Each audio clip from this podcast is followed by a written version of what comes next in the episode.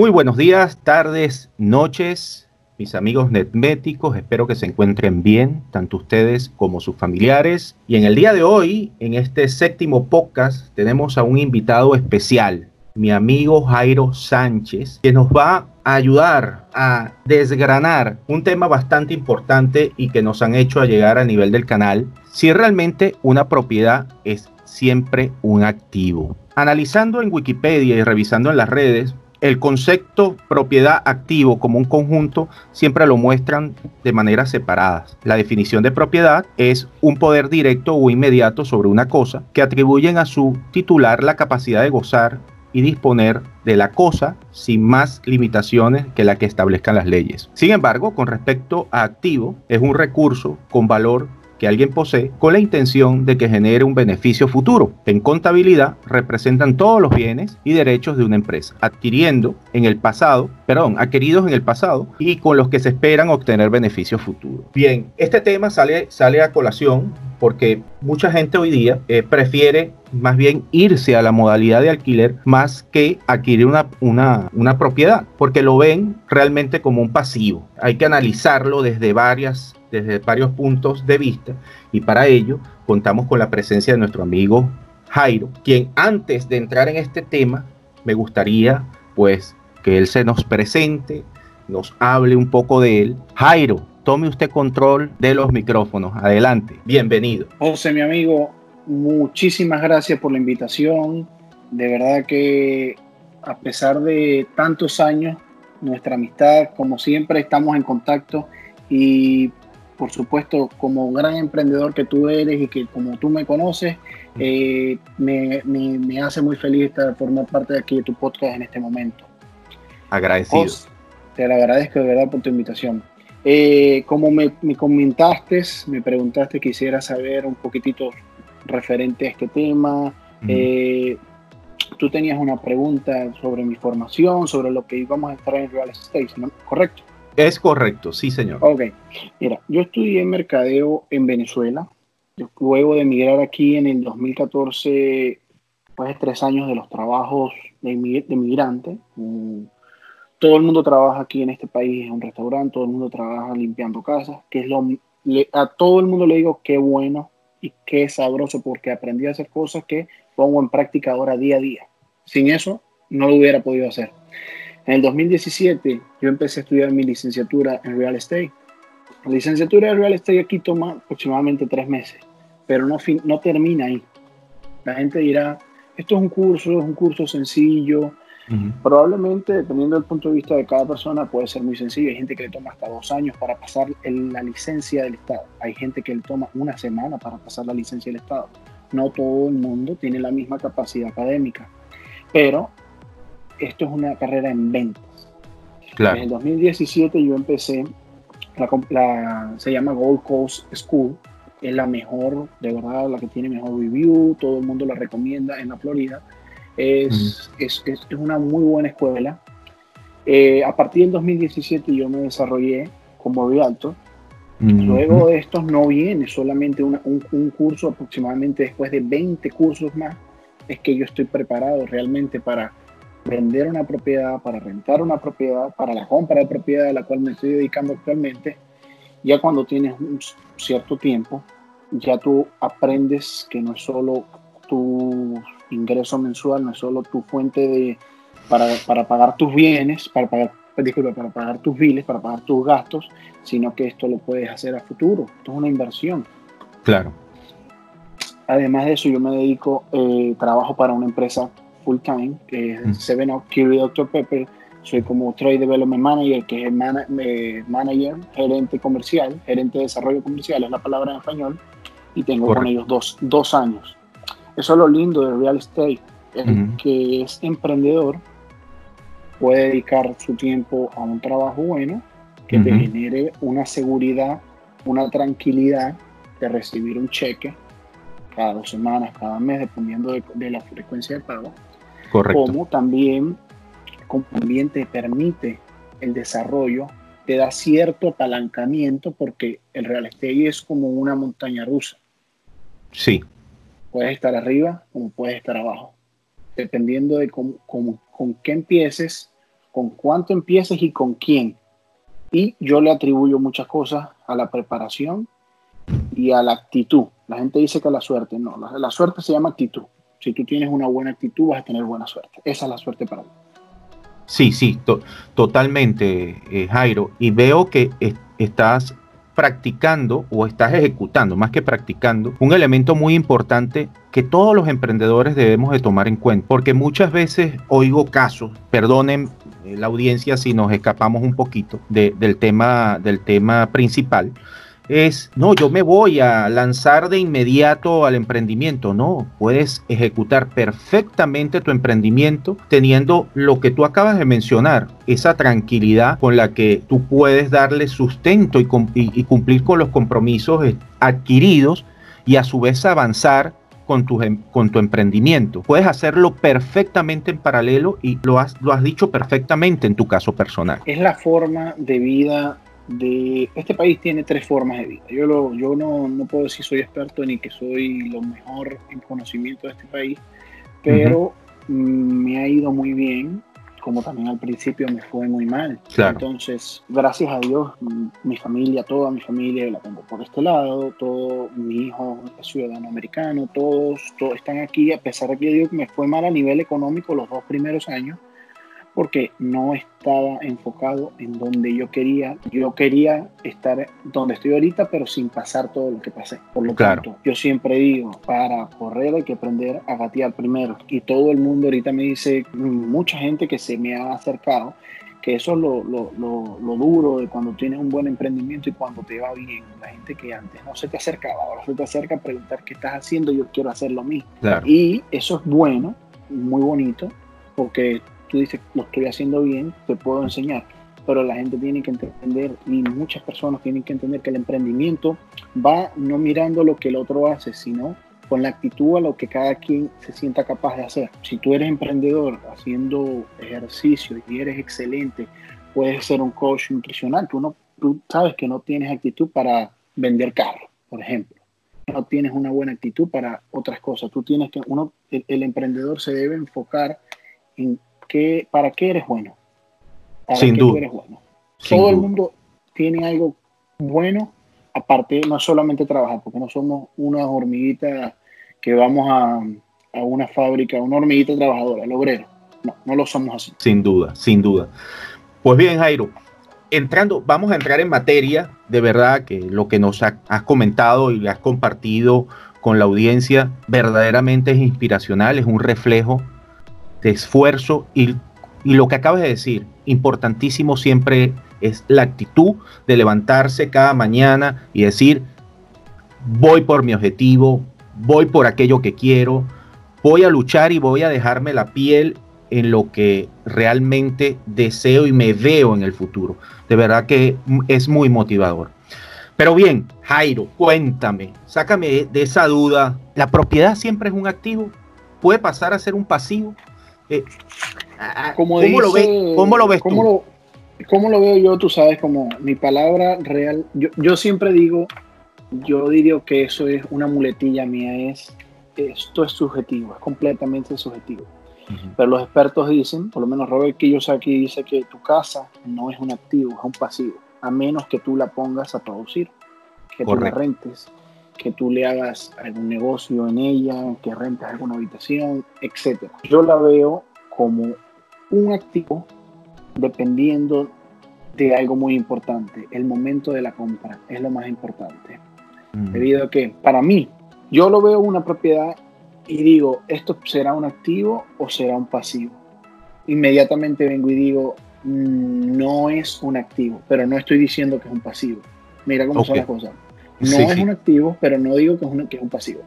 Entonces, si tu propiedad no te genera algún apalancamiento o empuje al momento de venderla, ya que puedes deberle más al banco de lo que vale, realmente tu propiedad pasó a ser un, un, pasivo toda tu vida o durante el tiempo que la tuviste. Entonces, el mejor momento para definir eso es, número uno, prepararte para comprar tu propiedad con un buen crédito, para poder tener un buen interés. Si tú tienes un buen interés, todo el dinero que tú le vas al pagas al mes va más al capital. Para darte un ejemplo personal, eh, tengo clientes que han comprado propiedades desesperados porque tienen un mal crédito con el 5 o 6% okay. de interés. Yo compré mi propiedad con el 2.9% hace tres meses, empezando la pandemia, plena pandemia.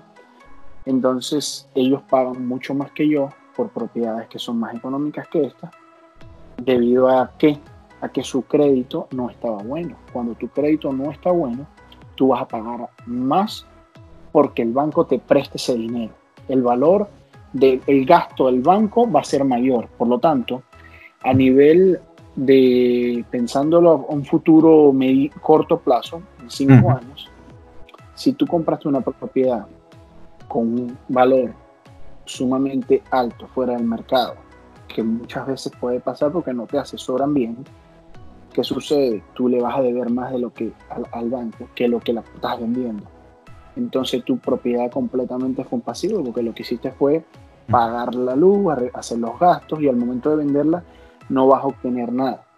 Pero muchas personas a las que yo doy mis consejos y le digo, tu, tu casa puede que no sea un activo completamente, puede, pero es una cuenta de ahorro, porque tú estás pagando dentro de 20 años, tu propiedad va a valer 100 mil dólares más y ya tú le has pagado 150 mil dólares.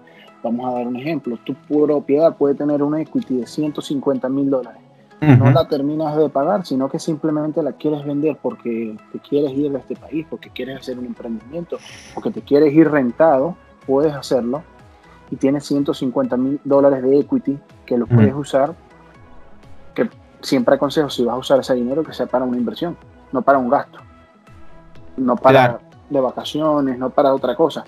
Muchos clientes míos han sacado dinero equity que tienen en la propiedad y se van de viajes durante un mes. Y yo digo, perfecto, cada quien cumple sus sueños, no todos tenemos las mismas visiones. Es por eso que yo digo que todo es subjetivo. Para lo que para ti está bien, para mí no. ¿Me entiendes? para, para nuestros amigos netméticos que no están muy relacionados con algunos términos, ¿podías aclarar qué es equity? El equity es el valor que tiene la propiedad sobre lo que tú le debes, el valor adeudado. Es decir, tú debes, tú compras una propiedad en 200 mil. Durante los próximos 3, 4 años tú haces tus pagos, vamos a dar un ejemplo de mil dólares. Cuando la propiedad tú has pagado, pues, pero tú, ah, recuerda, eh, y a los amigos que nos están escuchando, la propiedad tú estás pagando mil dólares al mes, pero no todo va para el capital. Siempre el banco, se, dependiendo, como dije hace unos momentos, dependiendo de tu interés, va más dinero para el capital o más dinero para el banco. Va más dinero para el impuesto. En el caso de Estados Unidos, para el IRS se queda con más dinero, dependiendo del valor catastral de tu propiedad. Y también los gastos del seguro. Entonces, si tú pagas durante los próximos cinco años mil dólares al mes, estamos hablando de 60 mil dólares que tú le has pagado a la propiedad. Es decir, que tú le debes aproximadamente sin los, sin los gastos. Eh, tú le debes a la casa entonces 140 mil dólares ahorita, sí, ok, pero la casa ya ha aumentado su valor en el mercado a, a 220 mil dólares. Ya entiendo. la propiedad se vende en 220 mil dólares y tú le debes al banco 150 mil dólares. Tú tienes 70 mil dólares de equity. Esos 70 mil dólares tú puedes obtener un préstamo sobre el valor de tu propiedad o simplemente vender la propiedad, irte a otra casa, irte a mudar, te vas, a rentar y te quedas con 70 mil dólares en tu cartera. Bajo ese concepto, alguien que hiciera ese proceso que estás comentando al final de venderlo, allí estaríamos hablando que se puede considerar que esa inversión fue una propiedad eh, con una clara visión de activo entonces. Fue con una clara visión de activo, pero también fue con una visión de especulación. Tenemos que hablar mm. que el mercado de bienes raíces, todo el mundo lo sabe, no es un tabú, es un mercado especulativo. Y los bancos, los dueños, todo, todo el mundo, todo el que compra y todo el que vende busca que el, el precio de la propiedad aumente. En una economía perfecta, el valor de la propiedad aumentaría únicamente si, si le hicieras algo unas actualizaciones dentro de la propiedad. Si la propiedad vale 200 mil en el año 2010, en el año 2020 probablemente debería costar 220 mil, 20 mil dólares más. Pues no, en, el real estate es, un, es algo únicamente, como, ¿cómo explicarlo para que me entiendan bien? Es un activo, pero es especulación. ¿Por qué?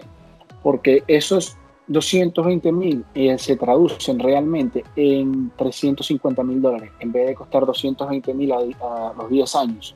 Entonces estamos hablando de 150 mil dólares que la propiedad agarró de valor. ¿Eso es porque se le hizo algún cambio? No, porque todas las casas y todo el mercado ha incrementado su valor. Y por cosas como esa sucedió lo de la burbuja. Todas las casas se fueron por encima de los precios, de los precios que el mercado los bancos daban préstamos por casa de 200 mil basados en 350 mil, en 400 mil dólares, te daban el doble del dinero que valía. Eh, y fue un mercado especulativo y por eso explotó. Eso no va a pasar ni volverá a pasar por los próximos 10 años debido a lo que está sucediendo ahorita en este momento, que estabilizó completamente el mercado, bajó los precios un 5 a 8% y increíblemente las ventas en el último mes, tengo las estadísticas aquí, eh, están de vuelta en el mercado. Solo, solo, en el mercado de la Florida hay 172 nuevas propiedades vueltas en el mercado que habían estado, que las habían quitado del mercado por la pandemia. Hay 128 nuevas propiedades y se están vendiendo esta semana a punto de cerrar 74 propiedades. Es decir, los números están sumamente, sumamente, sumamente altos basados, comparados al año pasado. O sea, estamos mejor que el año pasado, finalizando o, un post pandemia, por así decirlo. Mm, ya. Oye, excelente noticia. Jairo, eh, si alguien te preguntara, dame al menos tres tips para adquirir una propiedad con una clara eh, visión de activo, ¿cuál, cuál serían las recomendaciones? Sé que ya has dicho y has adelantado una que es bastante importante, que es lograr una negociación con una tasa la que se pueda conseguir mucho más baja para, para poder aportar más capital a tu propiedad en vez de, los intereses. Pero además de esa, ¿cuál, ¿cuál sería otras que hay que tomar en cuenta al momento de adquirir una propiedad con una clara visión de que eso se convierta en un activo en X tiempo? Mira, las propiedades de inversión son basadas en los números de si una unidad, por lo menos una casa tiene, o, tú compras un complejo de cinco apartamentos. Eso estamos hablando a alguien que tengan por lo menos un millón de dólares. Si alguien quiere comprar una, una propiedad con 250 mil dólares, que es el promedio anual de la primera propiedad en este país, don 250 mil dólares yo buscaría y recomendaría siempre buscar en un buen vecindario, okay. donde yo siempre ofrezco mi servicio y les ofrezco un, un análisis comparativo del mercado donde vemos los precios de hace 10 años para atrás y cómo se ven a futuro. Porque existen herramientas en el, en el, mercado real estate de este país y más en, la Florida, el cual yo manejo, que nos permiten ver eso. Claro, no son completamente accurate, no son 100% correctos porque vemos a futuro algo que está basado en hechos del año pasado, pero por lo menos hechos de este año, la pandemia nos hizo cambiar todos los parámetros establecidos. Entonces, ¿Qué consejos completamente, además de un buen vecindario, yo diría buscar un buen asesor de real estate en cualquier lugar de este país? Eh, alguien que pueda negociar muy bien. El precio siempre es negociable. Los precios se publican por lo menos 15 mil o 20 mil dólares más sobre del valor que quiere el dueño, porque los dueños de las propiedades queremos, sabemos que nos van a pedir rebajas. Muchas veces yo recomiendo buscamos, buscamos el análisis del mercado, eh, comparativo del mercado, les ofrezco el análisis comparativo del mercado y les digo, basado en estos números, creo que la propiedad está bien, vamos a ofertar, vamos a ofrecer 250, que 250 que piden, pero en vez de pedir 20 mil dólares de rebaja, vamos a decirle que esos 20 mil dólares nos los den en cash el día del cierre. Es decir, que te estás autofinanciando 20 mil dólares, porque nada mejor que tener efectivo disponible en la cuenta, porque tú compras una casa y tú sabes que tienes que hacerle cosas, quieres comprar, quieres mudar, quieres en los gastos de mudanza, quieres comprar un nuevo televisor, una nueva cocina, en fin, muchas cosas.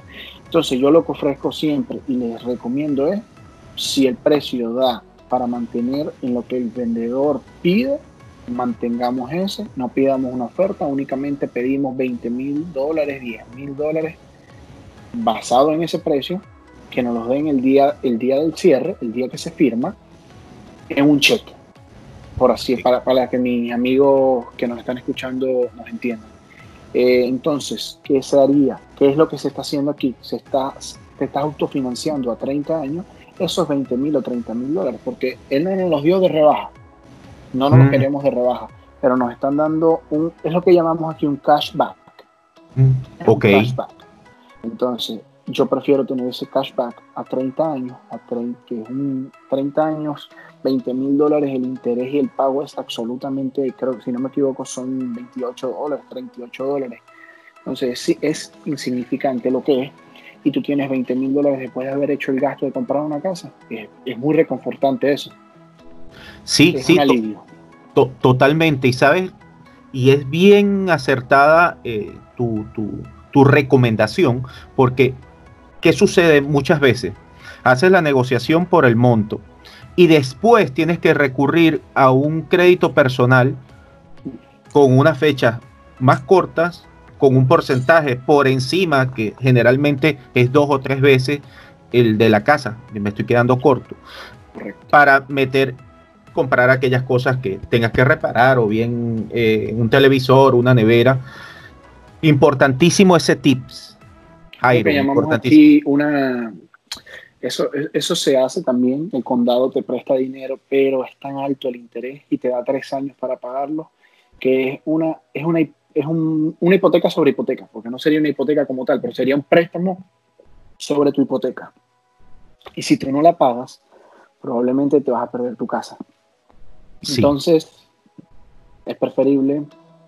Yo, desde que aprendí real estate, escuché eso y yo dije, me gusta esto, la gente no tiene el dinero suficiente para comprar el día, para, para pagar los gastos, porque comprar una propiedad en este país no es solamente el down payment, no es solamente la inicial, es más o menos el 1 o el 2% en papeleo del valor de la propiedad. Estamos hablando de una propiedad de 270 mil dólares, estamos hablando de 20 mil dólares en total entre down payment, entre inicial y papeleo, y pero y documentos, correcto. Pero si tienes alguien, si tienes que, si, si la negociación, yo logro que la negociación sean 10 mil dólares menos, porque ya tenemos 10 mil dólares que nos está dando el vendedor, el impacto en el bolsillo es excelente. Sería minimizar a la mitad completamente el, gasto, el, impacto en el bolsillo.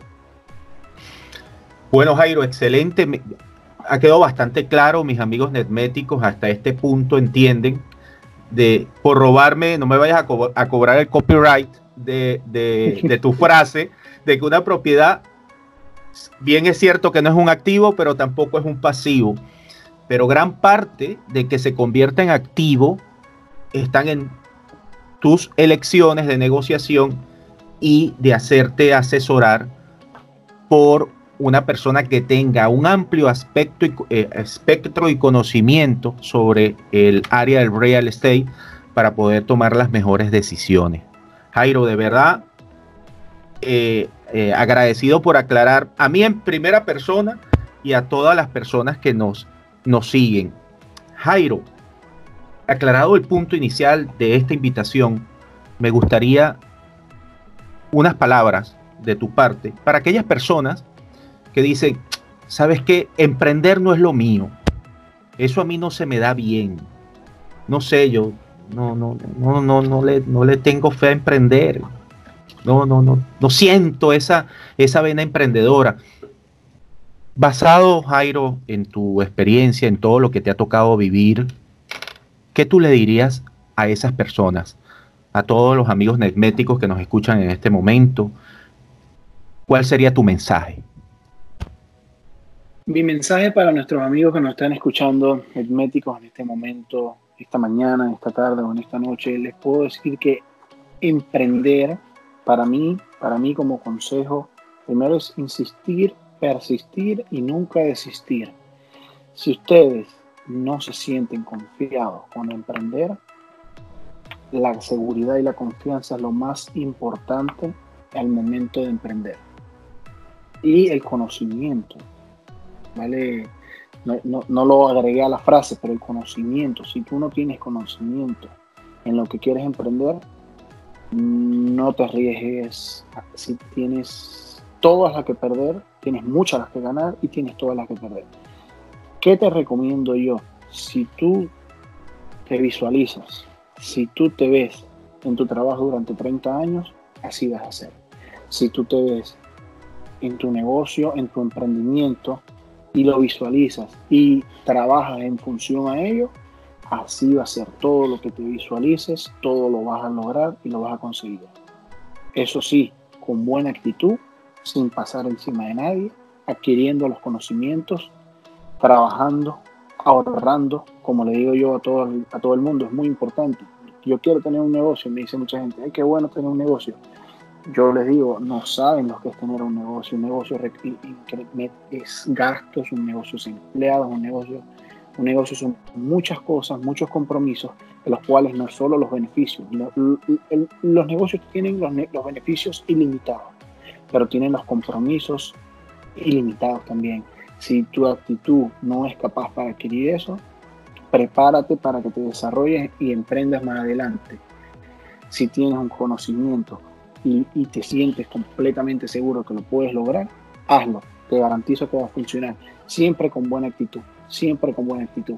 Mis amigos que están dentro de este, que nos escuchen, están dentro de este país, ya la persona que tiene dos o tres años sabe y conoce que la persona que trabaja duro en este país lo obtiene lo que quiere. El que trabaja poquito puede vivir tranquilo. El que trabaja más o menos, tal vez emprenda, tal vez tenga un trabajo bueno, pero el que trabaja bien duro logra todos sus objetivos y, obtiene todo lo que desea en este país.